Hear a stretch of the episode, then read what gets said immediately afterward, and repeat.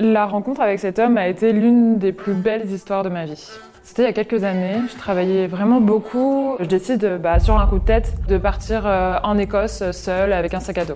Euh, tout se passe bien, après voilà, euh, c'est l'Écosse, il pleut les cordes. Malgré tout, je décide bah, de louer une voiture et d'aller faire un tour et d'aller voir en fait les, châteaux d'Écosse. C'était vraiment magnifique. Il se met à pleuvoir de plus en plus, au point où j'arrive même plus à, à, voir la route. Et d'un coup, il y a une sorte de forme qui, qui sort de nulle part et moi je panique, je donne un grand coup de volant. Et d'un coup, je me retrouve bah, complètement euh, dans le fossé. Je pense que c'était une biche. J'étais complètement paniquée, mais j'étais euh, euh, saine et sauve. Mais la voiture complètement castrée. Et là, en plus, bah, forcément, pas de réseau. Je me dis, mais Qu'est-ce que je vais faire? Je marche, je marche sur la pluie. Et là, je vois une voiture qui arrive. Je me mets au milieu de la route, je lui fais des grands signes. Je pense que j'avais l'air euh, d'une folle sortie de nulle part.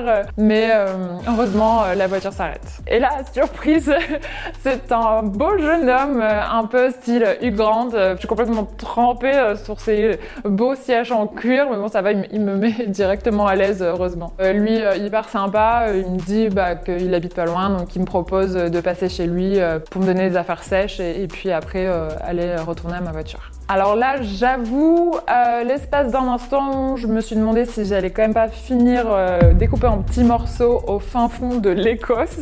Mais en fait, je sais pas, il avait une bonne aura, il était hyper rassurant et en fait, le, feeling il passe hyper bien rapidement entre nous deux. Donc, bah, je lui fais confiance et je décide de le suivre. Donc là, on arrive chez lui.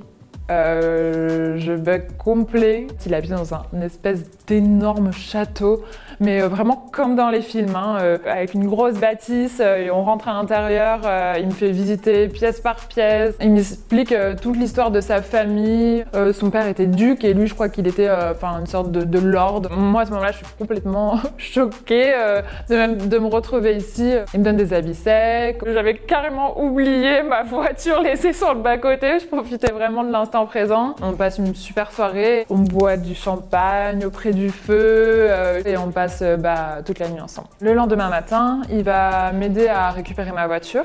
Et puis au final, on va passer bah, les quatre derniers jours qui me restaient en Écosse euh, ensemble. Il va me faire découvrir bah, toute la région. On passait vraiment des, moments extraordinaires ensemble. Mais malheureusement, le rêve s'arrête bientôt puisque mon départ approche et je dois reprendre un vol pour la France. Je me souviens avoir vraiment hésité à partir. Il m'accompagne à l'aéroport et je me souviens j'étais en pleurs, euh, je voulais pas le quitter et lui aussi il était hyper ému et il m'embrasse euh, comme jamais. On, se promet de se revoir un jour et puis euh, je, monte dans mon avion. On garde quand même un petit peu contact tous les deux, mais rapidement c'est un peu la douche froide puisque il, m'envoie un, long message pour me dire que bah, c'est impossible euh, qu'on crée quelque chose tous les deux euh, vis-à-vis de bah, son histoire familiale et de la distance. Euh, j'en garde quand même un, bon souvenir et je me dis que c'était l'une des plus belles histoires d'amour que j'ai vécues. Cette histoire, c'était il y a plusieurs années, on s'est jamais reparlé depuis. Puis là, je vais bientôt retourner en Écosse. Voilà, qui sait, peut-être qu'on se recroisera au bord d'une route.